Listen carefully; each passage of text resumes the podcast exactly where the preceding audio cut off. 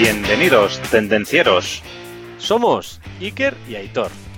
Y juntos trataremos temas de actualidad relacionados con la industria, tecnología y ventas. Arrancamos motores.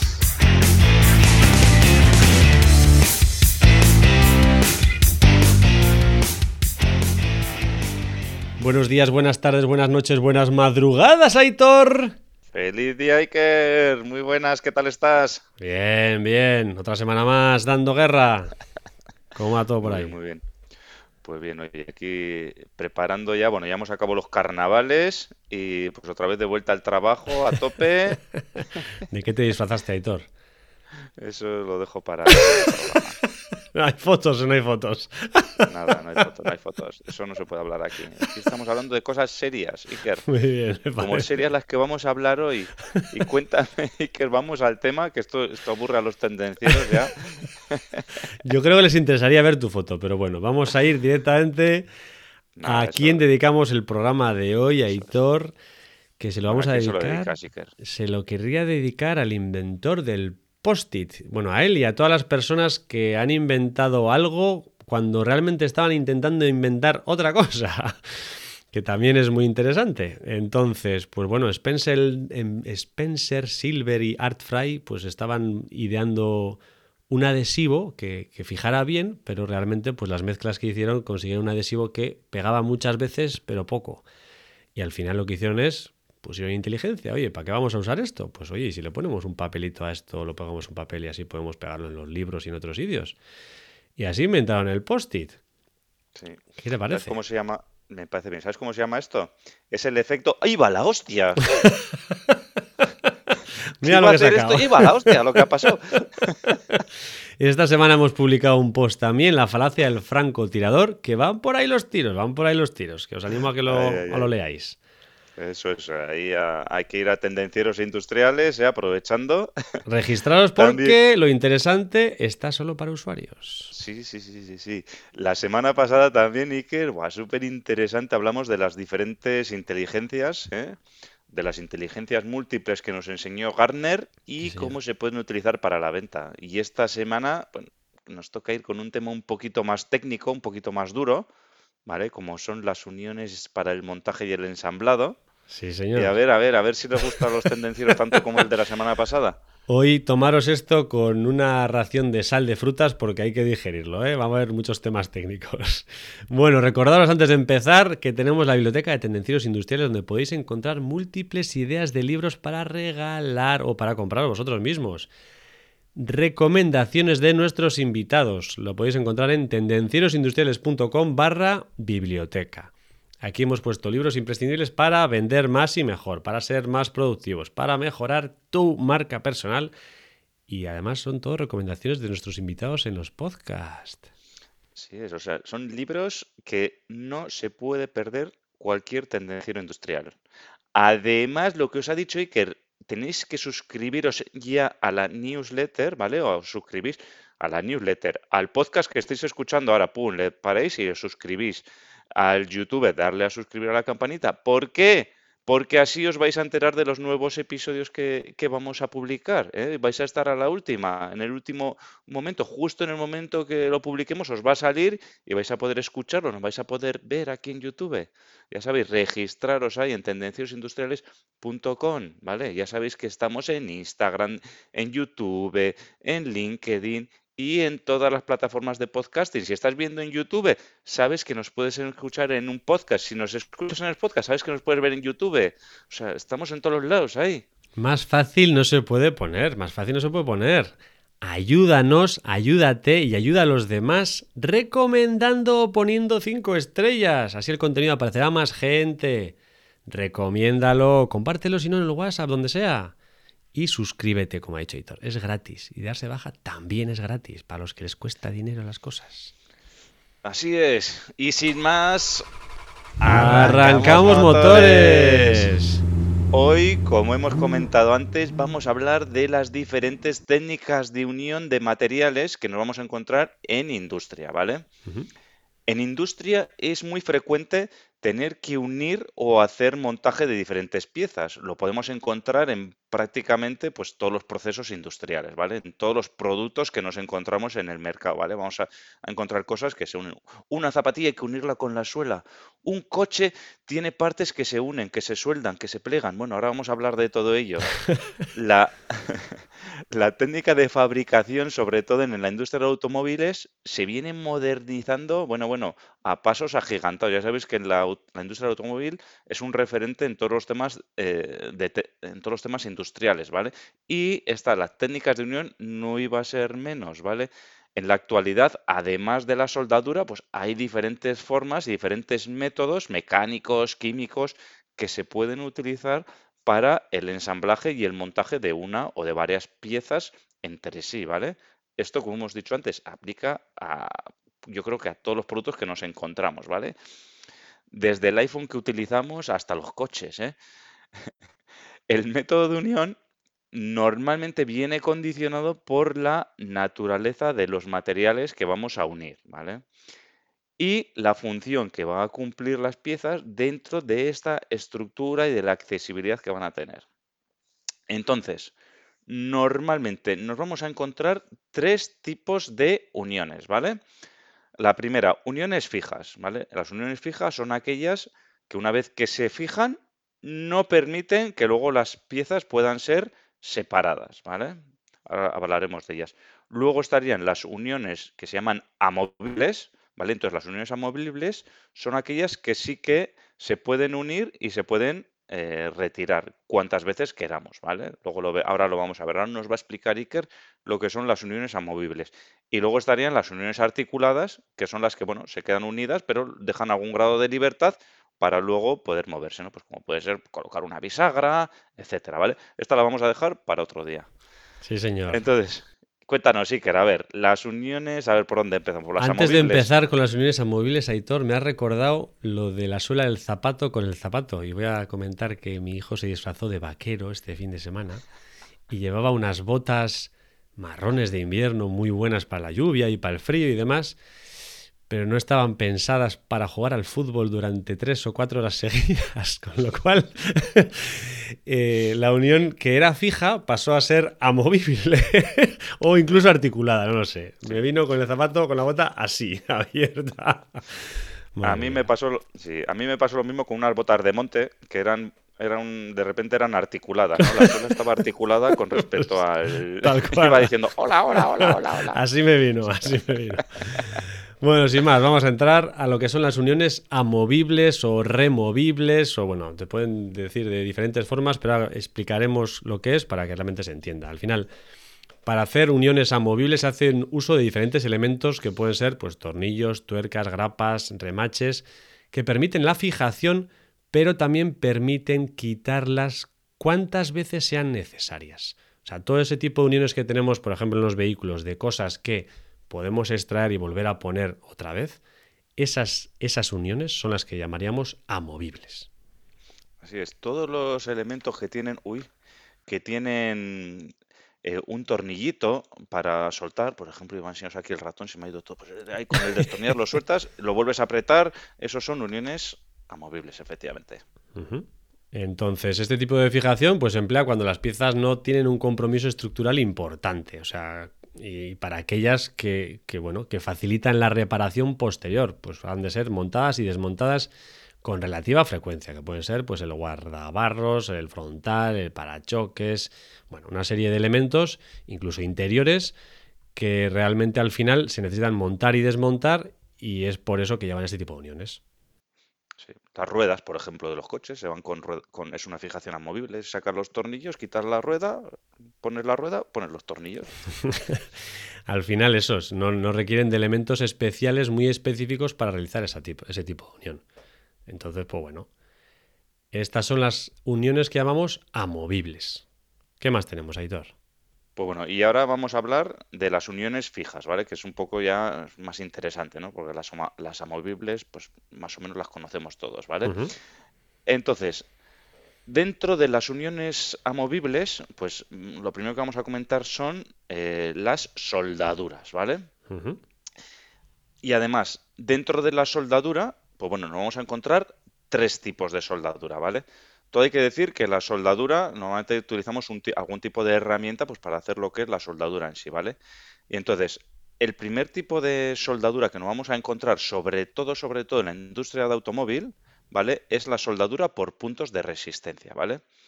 Entonces, eh, ¿en qué consiste la soldadura por puntos de resistencia? Pues bueno, es un método de unión que se emplea para unir diferentes piezas de la carrocería del coche, ¿vale? Entonces, imaginaos que tenemos una chapa y luego pues tenemos otra chapa que igual le viene a reforzar, pues vamos a unir estas dos chapas, entonces podemos unirlo por eh, soldadura por resistencia, ¿vale?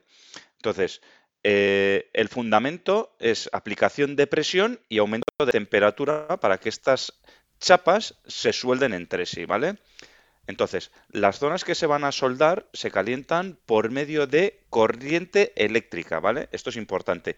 Y a la vez que aplicamos corriente eléctrica, estamos ejerciendo presión en un punto, ¿vale? Por eso se llama punto de resistencia, ¿vale?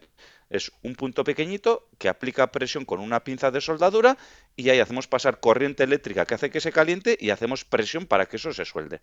Entonces, esta corriente que pasa por, el, por la pinza y que pasa por la chapa, lo que hace es que suba la temperatura, ¿vale? A una temperatura próxima al punto de fusión de los materiales que vamos a soldar, ¿vale? Entonces, este tipo de soldadura es muy utilizada en uniones de chapas y en láminas metálicas, ¿vale? Siempre que estas chapas anden entre los 0,5 milímetros y los 3 milímetros de espesor, ¿vale? Y como dato, pues se pueden encontrar en una carrocería de un coche, ¿vale? Eh, que el coche ya sabéis que, bueno, pues tiene las chapas que llevan el coche, ¿vale? Pues eso es la carrocería y la carrocería, pues se pueden dar en un vehículo entre 2.000 y 3.000 puntos de soldadura. Efectivamente, como podéis ver en el vídeo, los que estáis viendo el vídeo y los que no, pues os lo explico. Al final los robots de soldadura llevan unas pinzas que realmente hacen lo que os ha comentado Aitor. Llevan, pues bueno, unos caps en las punteras porque sí, sí que no, hay, no se añade material, digamos, en este tipo de soldadura por resistencia, pero sí que hay un desgaste de las puntas, que se llaman los caps, que se van a ir desgastando y que, bueno, si alguna vez habéis entrado en alguna fábrica de vehículos, pues las típicas chispas que suelen salir ahí disparadas, pues suelen ser debido a que estas puntas de soldadura pues no están del todo bien fresadas, ya están desgastadas. ¿Qué ventajas tiene este tipo de soldadura? Pues al final es la rapidez de ejecución y en un tiempo inferior a un segundo de soldadura. No, hay, no hay material de aporte, como hemos comentado, y la unión da una gran resistencia y al final no hace falta ni, ni, hacer un rectificado ni un acabado final. Entonces, pues bueno, tiene una serie de ventajas, sean todos los puntos y lo que hace el robot es ir desplazando por, por pues bueno, pues por todas las chapas y haciendo la presión y dando, digamos, esos puntos de soldadura, que son puntos de soldadura. Sí, y, y, lo que has comentado es muy importante el tiempo de la soldadura, porque claro, lo que hemos dicho antes, en un coche pues hay que pegar entre 2.000 y 3.000 puntos de soldadura. Entonces, eso es súper importante. Al final, el, amperaje, el amperaje que pasa por estos es muy alto. Si alguno habéis visto, ahí suelen llevar unos, digamos, unas barras de cobre que cuando empiezan a soldar, o sea, es flipante cómo se doblan las barras de cobre al pasar el amperaje que pasa por, por ellas mismas. Así es. Bueno, la siguiente soldadura Iker es la soldadura MIG-MAG y Dura MIG-MAG. Dura MIG, Dura MIG, perdón. Vale, vale. Al final la soldadura MIG-MAG, pues MIG y MAG viene de Metal Inert Gas o Metal Active Gas. Y hace referencia al uso de un gas protector que es o inerte, inerte o activo. Al final es una técnica de soldadura de hilo, que consiste en crear un arco eléctrico que se da entre el electrodo y la pieza que se va a soldar bajo todo esto, pues bajo la protección de un gas que suele ser pues el argón principalmente y luego hay otros como el helio, el CO2, el O2 o el N2. ¿Qué conseguimos con esto? Pues evitamos la oxidación y la porosidad sobre la pieza. Al final esta soldadura se utiliza para la fabricación y reparación de carrocerías en acero y aluminio. Es un tipo de soldadura complementaria a la anterior que hemos comentado. Presenta ciertas ventajas como que une materiales difíciles de unir y además no necesita tratamientos adicionales debido a que el calor está localizado y además permite hacer soldaduras pues en todo tipo de posiciones. Aquí lo que hay que decir también es que se hace un aporte de material en este tipo de soldadura. Por eso que ahí se va haciendo un hilo y según vas haciendo el hilo se va haciendo el aporte de material. Exacto. En la anterior no había, en esta sí hay aporte de material. Así es. Bueno, y el tercer tipo de soldadura que tenemos habitualmente es la soldadura láser, ¿vale? Entonces, en el caso de la soldadura láser, es un también, al igual que antes, un, un proceso que es muy potente y permite realizar la soldadura igual que antes por puntos de resistencia, ¿vale? Por fusión y por difusión, ¿vale? Y al contrario que la soldadura por resistencia, en el, e incluso la soldadura que hemos comentado ahora de MIG-MAG, ahí estamos hablando de que los materiales tienen que ser metálicos porque tienen que ser conductores de la electricidad, ¿vale? En el caso de la soldadura láser, pues puede interactuar con cualquier material, gracias a que, pues bueno, es un láser, ¿vale? Y es la densidad de la, de la densidad de la energía de la láser lo que da el aporte calórico, ¿vale? La concentración de esa energía en un punto mediante las ondas de luz y no mediante los electrones, como hemos comentado antes. Entonces, claro, esto es una ventaja, ¿no? Porque puedes unir cualquier tipo de material, no requiere conductividad eléctrica y una ventaja también que no se ve afectado por el magnetismo, ¿vale? Ni genera ondas magnéticas, ni genera interferencias por ahí. Entonces también muy interesante el tema de la soldadura por láser. Claro, llegado a este punto diríamos, haríamos todo por soldadura por láser, ¿no? Porque vamos a hacer las anteriores. Pues bueno, tiene una serie de desventajas también. Económicamente, pues hay mucha diferencia comparado con las anteriores. Es una tecnología relativamente nueva. ¿Y qué otras problemas o qué otras necesidades tiene? Pues también tiene unas necesidades de cubrir todo el proceso de soldadura por dos motivos. Uno, por riesgos de que el láser vaya donde no vaya y eso corta suelda, corta y hace lo que necesite la de láser. Te deja ciego o lo o que te sea. deja ciego, efectivamente.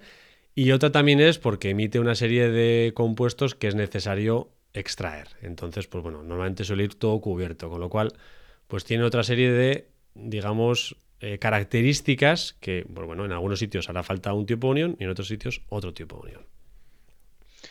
Bueno, y pasando de la soldadura Iker, vamos a métodos más mecánicos. Mecánicos, esto es lo nuestro. Uniones mecánicas. Bien, pues por ejemplo, podemos hablar de riveting. Del. ¿Qué es el riveting? El riveting es. eh, se trata de unir mediante remaches sólidos cilíndricos. ¿Qué es? O sea, es una pequeña pieza metálica o plástica también, aunque principalmente suele ser metálica, con una cabeza que ya lleva una preforma. Y luego lleva un, un cuerpo cilíndrico que está, digamos, macizo, con alma llena. Se introduce por un orificio, o sea, se hace un orificio entre las dos piezas, se introduce por ese orificio entre las piezas que se van a unir y mediante el uso de una herramienta especializada se forma una segunda cabeza en la parte donde no había, mediante un conformado por deformación plástica, recalcado manual o con una máquina específica, con un macho específico. Al final se clasifican pues eh, por la forma de la cabeza.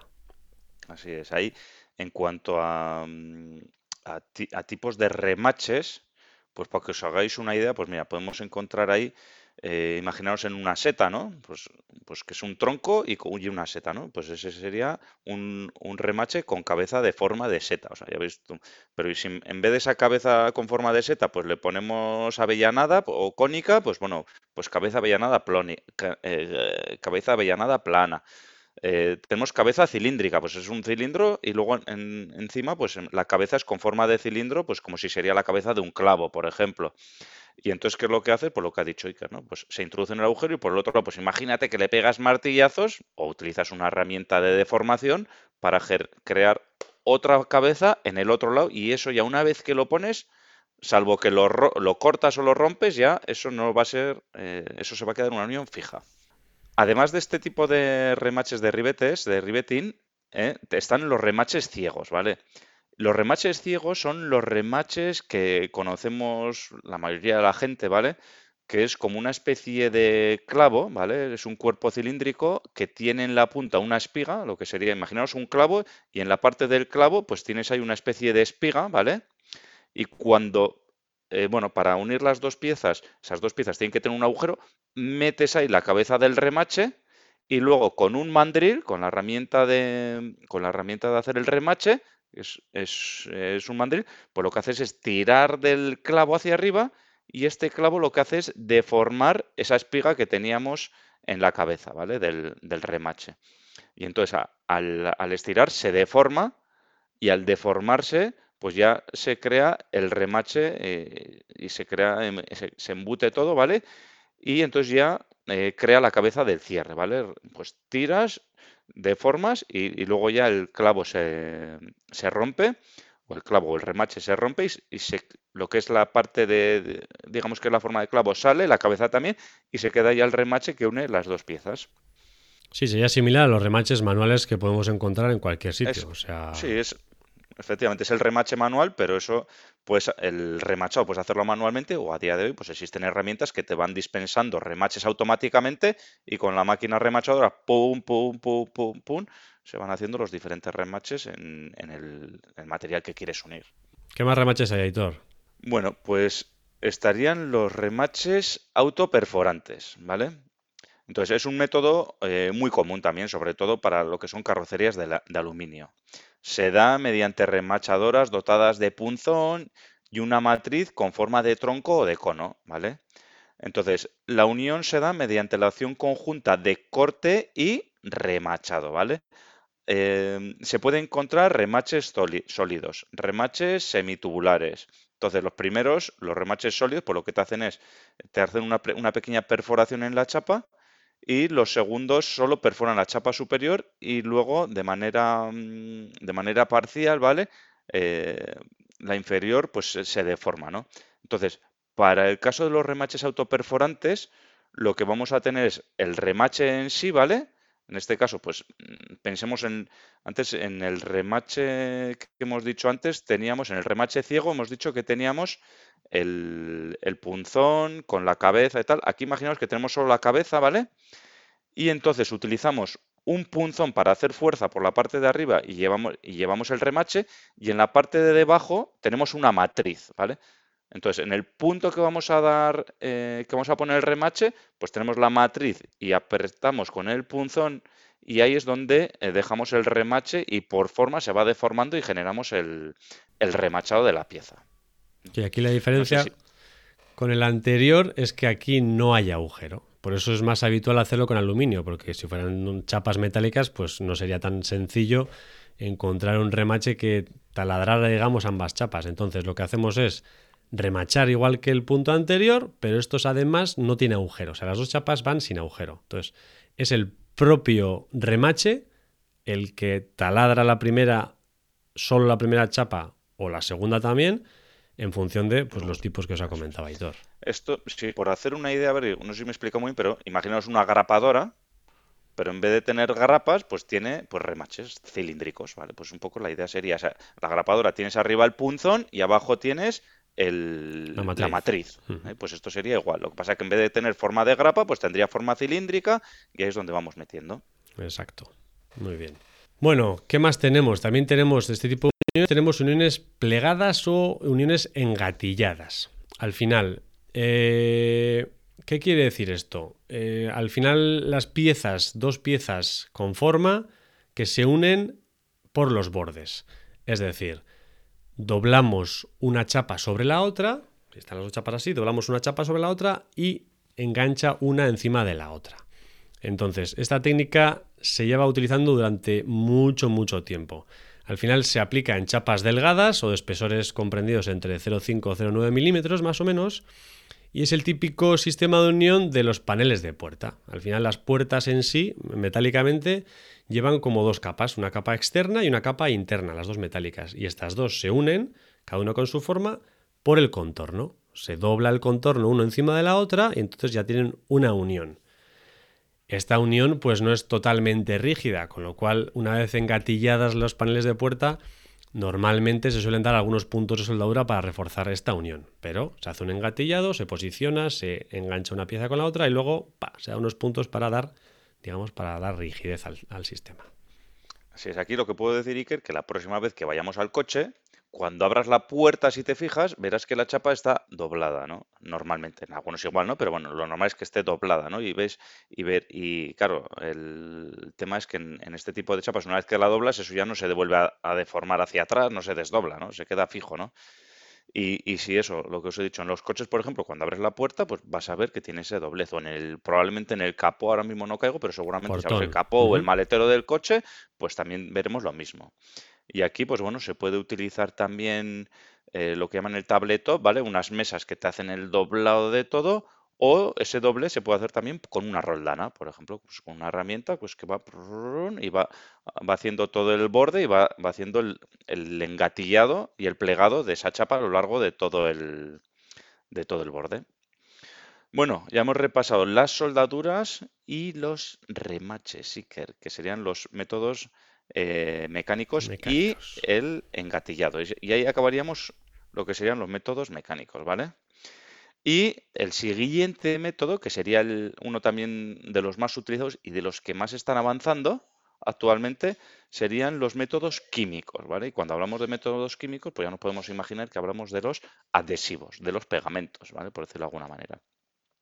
Entonces, el, el uso de adhesivos y de sellantes sobre, bueno, es muy frecuente en la industria, ¿vale? Igualmente es muy frecuente también en la industria del automóvil empleándose, pues eso, tanto para la unión de, guarnecidos, de revestidos, como si serían piezas de la carrocería, ¿vale? Incluso ahora se están empezando a utilizar también para unión de chapas también. Entonces, entre las propiedades de, de este tipo de unión, ¿vale? De unión mediante adhesivos, pues se encuentran en que podemos, el pegamento o el adhesivo te permite unir diferentes materiales, ¿vale? Cuando digo, diferentes materiales, pues que te permite unir pues un plástico o una goma con una chapa, por ejemplo, mediante soldadura, pues sería un poco complicado esto, ¿no? Eh, y, o un cristal con una goma y con una chapa, por ejemplo. Eh, entonces, eh, la ventaja de los adhesivos, que al contrario, pues por ejemplo, que la soldadura o que el remachado, no deforma las chapas, ¿vale? Eh, no y no las debilita, ¿vale? Y entonces esto garantiza, eh, además, cuando pegamos, te puede garantizar que las juntas se queden herméticas, por ejemplo, cuando hablamos de juntas, ¿vale? Y como el, en el caso de los adhesivos, pues igual damos un hilo de adhesivo, pues también los esfuerzos se van a estar, los esfuerzos que va a sufrir esa pieza van a estar repartidos uniformemente a lo largo de todo el cordón de, pegamento, de adhesivo que demos, ¿vale? Y también quiere decir, pues igual que ocurría con, otro tipo de uniones, pues si vamos a desmontar una unión pegada, pues bueno, lo que hay que hacer es destruir ese adhesivo de unión, ¿vale? Entonces, dentro de los adhesivos encontramos tres tipos de, de adhesivos. El primero sería Iker. El primero podría ser, pues por ejemplo, las resinas epoxi.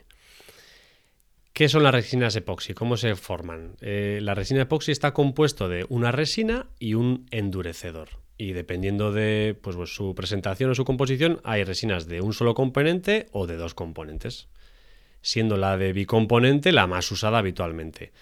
Tiene ciertas particularidades que interesan. Al final, eh, debido a su aporte de humectación y baja viscosidad, poseen una elevada adhesión en diferentes sustratos, en diferentes materiales, que pueden ser como metales, cerámicas y plásticos. Y además no presentan fallos de cohesión, siempre y cuando su preparación, lógicamente, sea adecuada. ¿Qué más tienen? Tienen una buena resistencia química y a la humedad, con lo cual son bastante interesantes en este aspecto. Y el tiempo de curado es prolongado dependiendo del tipo de resina. Esto también es importante tenerlo en cuenta. Al final requiere un curado prolongado, dependiendo qué tipo de resina tengamos. Así es. Eh, luego, además de las resinas epoxi, estarían los adhesivos de poliuretano, ¿vale? Estos igual algunos ya nos empiezan a sonar un poquito más, eh, que incluso, pues oye, que cuando vamos al, al centro de bricolaje, pues podemos encontrar adhesivo de poliuretano. Pues bueno, pues es un, tipo de adhesivo también que se utiliza habitualmente en, industria, ¿vale? Entonces, eh, en el caso de los adhesivos de poliuretano también puede haber monocomponentes o bicomponentes, ¿vale? Los poliuretanos monocomponentes pues reaccionan con la humedad atmosférica, ¿vale?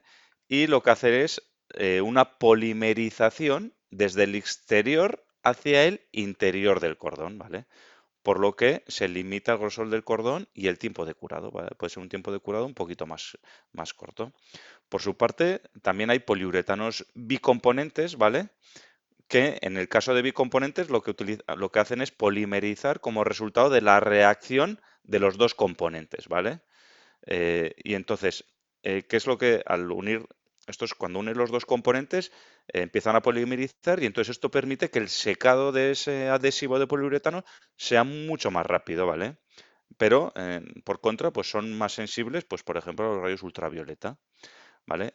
Y eh, al igual en los dos casos, tanto bicomponentes como monocomponentes, pues requieren el uso de, esos de, el uso de promotores de adherencia, ¿vale? Pues bien sea la humedad o bien sea el bicomponente, que, o el otro componente que estamos utilizando para, para que se produzca la adherencia. Como otro tipo de uniones adhesivas, estamos los con el uso de adhesivos que llevan cianoacrilatos. ¿Qué queremos decir? Este tipo de adhesivos eh, acrílicos realizan el curado, el secado, mediante la reacción con la humedad que tiene el material, el sustrato, y además es necesario hacer una presión constante. Tiene alguna ventaja y algún inconveniente. Sus propiedades se centran en que no hay necesidad de ningún catalizador adicional, pues al final secan y endurecen a la temperatura ambiente y bastante rápido. Estos son toda una serie de ventajas, ¿no? Y además requieren una cantidad pequeña en un tiempo de manipulación corto. Coño, al final parece que solo son ventajas, pero claro, tienen alguna serie de ventajas. Las ventajas son que no son prácticos en el relleno de holguras. Además, en las uniones exhiben baja resistencia al impacto y a la temperatura. Con lo cual, ¿dónde se suelen usar habitualmente? Pues en unión de plásticos y gomas. Normalmente estos van, van a este tipo de funcionalidades. No requieren unión de metales ni de piezas de seguridad, pues por ejemplo, tiene una baja resistencia al impacto y a la temperatura. Así es. Bueno, hemos hablado de tres grupos de adhesivos, ¿vale? Pero un poco a nivel general de grupos, porque luego ya sabéis que hay eh, multitud de adhesivos y luego al final, además, el fabricante del adhesivo, pues también pues va sacando sus adhesivos especiales, pues oye, pues para acero no sé qué, pues este para goma, pero cuya composición química es no sé qué, pues este adhesivo, ¿no? Y, y bueno, de hecho, eh, esto también lo podéis ver, porque yo me vuelvo loco cuando voy al centro de bricolaje y digo, joder, pues quiero pegar algo y, veo ahí 200 botes de pegamento y digo, ¿cuál será el que mejor se me adecua, ¿no? O, 200, o, diferentes botes de adhesivos, ¿no? Y, te puedes volver loco, la verdad. ¿eh? Tienes que ir leyéndote luego las instrucciones de cada uno. Oye, pues esto es bueno, pero ¿y pues si quiero pegarlo en cemento? Pues no, pues está. Entonces, bueno. Es gracioso cuando te dicen... Eh cómprame, voy a decir la marca, no nos patrocina, pero voy a decirla, cómprame un bote de Loctite. Y vas allí a comprar el bote de Loctite y tienes 500 tipos de Loctite, que es la leche, que al final hay cada uno para cada aplicación, con lo cual... Sí, pues sí, sí, sí. me estoy acordando ahora mismo también, por ejemplo, del fijador de roscas. Pues ya ves que hasta eso, ¿eh? Por ejemplo. Entonces, bueno, y ya por acabar con, los métodos químicos y los adhesivos, aquí vamos a hablar también de las cintas adhesivas, ¿vale? También, que no nos podemos olvidar porque además eh, las cintas adhesivas es una tecnología que está cada vez más en tendencia, ¿vale? Eh, es lo que más está creciendo, yo creo, ahora mismo en industria.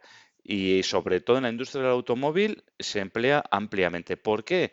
Pues porque te da una libertad de diseño, es limpio como método de trabajo y además el procesamiento y montaje de las cintas de doble cara conlleva, pues eso, importantes ventajas para conseguir una producción limpia y saludable. O sea, tú pones incluso las cintas, te vienen, si ya compras en, volumen, pues incluso te pueden venir eh, preformadas con la forma que tú necesitas. ¿no? Y esto también en, consumibles o en productos que utilizamos todos habitualmente, también nos podemos encontrar, pues eso, que las cintas de doble cara, pues ya incluso, si es de un producto concreto, pues incluso te puede venir con una forma concreta para que tu producto luego lo pegues a donde sea, por ejemplo. ¿no? O sea, la verdad es que el, uso de cintas adhesivas de doble cara pues está en, crecimiento, es un sector de, gran crecimiento actualmente. Sí, puede parecer que es una tontería la, típica cinta de doble cara y la típica cinta que vemos en los anuncios. No más clavos, le pones esto y se te pega el cuadro, pero hace bien poco estuve visitando una, planta de producción de,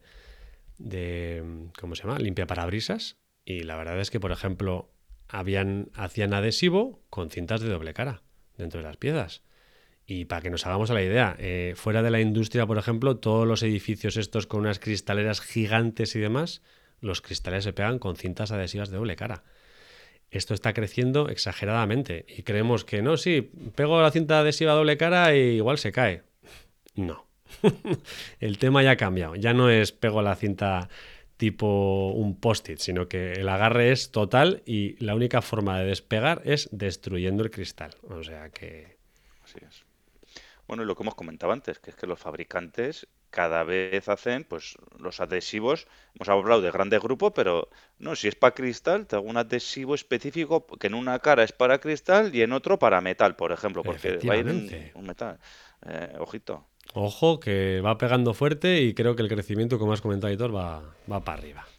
sí, y hablando de eso, Iker, pues una parte muy importante cuando hablamos de elementos de unión es cómo elegimos el elemento de unión que vamos a utilizar. Sí, efectivamente, hemos comentado que tenemos un montón de tipos de uniones y cómo, cómo elegimos el qué, qué usar en qué momento, ¿no? Pues bueno, al final hemos visto que existen todo este tipo de uniones y en base a los requerimientos pues podemos decantarnos por uniones fijas, amovibles o articuladas, atornillar, soldadura, remachado, engatillado, adhesivo. Bueno, entonces para decantarnos por un tipo de unión u otra, al final nos tenemos que fijar en aspectos como qué materiales están uniendo, qué diseño de las piezas son. ¿Qué composición tienen los materiales? No es lo mismo madera que metal, que plástico, e incluso dices, no plástico, pero bueno, ¿qué tipo de plástico estás utilizando? Porque si es un plástico PVC o un POM o un no sé qué, pues el tipo de, adhesivo o el tipo de fijación que vas a hacer será diferente. Al final, pues bueno, eso, ¿qué diseño tiene? ¿Qué coste? ¿Qué geometría? El diseño, ¿cuál es la geometría? ¿Cuáles son las tolerancias que, que requiere? No, no, es que tiene que ir pegado y tiene que ir fijo. No, es que tiene tolerancia. Sí, el coste de producción también, Aitor, al final. Sí, el coste de producción podemos decir los consumibles, ¿eh? Eh, qué inversión necesito, porque igual el pegamento es económico, pero necesito un equipo de pegamento que es muy costoso, o, la o el punto de soldadura no hay aporte, no hay aporte de tal, pero la herramienta de soldar pues tiene un coste también, ¿no? Pues si voy a hacer una serie corta, pues igual no me interesa ese coste de esa herramienta, por ejemplo, ¿no? Pues hay para valorarlo. Sí, sí, todo el tema de producción que has comentado también es, importante. ¿Cuántas piezas va a haber? O... ¿Qué volúmenes vamos a hacer? Lo que has comentado tú antes. Seguridad. No, es que voy a hacer mediante soldadura, pero esto genera gases, no sé qué. Pues bueno, eso hay que tener en cuenta la seguridad y la salud de las personas, ¿no? ¿Cuál es el control de calidad que va a haber de las piezas? Exacto. Y luego tenemos cosas. Sí, tenemos las especificaciones técnicas y condiciones ambientales. Al final también afecta, ¿no? Pues hombre, si no es lo mismo que voy a hacer una unión de unos elementos que van a estar debajo del agua o que van a estar sometidas a temperaturas extremas o que, o que van a estar en el exterior, ¿vale? Porque sobre todo por el tema de rayos ultravioletas, no es lo mismo eh, que un equipo vaya a trabajar en exterior o que vaya a trabajar en interior. Entonces, pues bueno, las condiciones ambientales van a marcar muy mucho. Y las especificaciones técnicas, por lo que hemos dicho antes, ¿no? El, hecho de que si va a ser un material eh, que va a ser conductor o no, qué resistencia, si esa unión por ejemplo, queremos que se despegue fácilmente, como en el caso del post-it, o queremos que sea fija o que sea, eh, por ejemplo, el caso de las ruedas del coche que hemos comentado antes, no, es que quiero que sea una, pero quiero poder desunirlo cuando me interese para cambiar, porque claro, si yo le pongo unos remaches a las ruedas, pues está muy bien, pero cuando tenga que cambiarlas es un problema.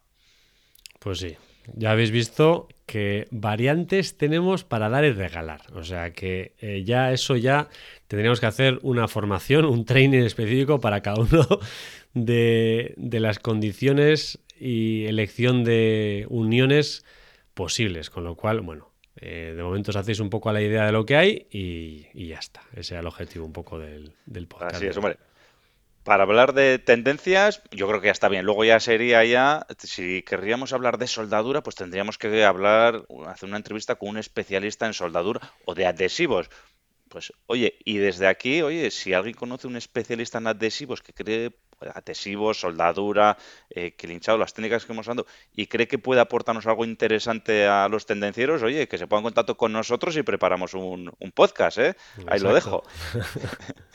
y sin más, Iker, oye, eh, aquí la pregunta... ¿Qué reto Bueno, reto hoy no tenemos, pero lo que sí que vamos a retar a los tendencieros que nos están escuchando, oye, que dejen su comentario, dice, oye, pues yo utilizo este tipo de ah, eh, unión eh, pues en mi industria lo que más se utiliza es este otro tipo de unión. Oye, dejarnos en comentarios cuáles son las uniones que utilizáis habitualmente en vuestra industria, cuáles son las tendencias en uniones que vosotros veis en la industria que, vosotros utilizáis, y oye, y generamos un pequeño debate con el resto de tendencieros que pueden decir, ostras, pues yo no había pensado en eso, oye, pero muy interesante.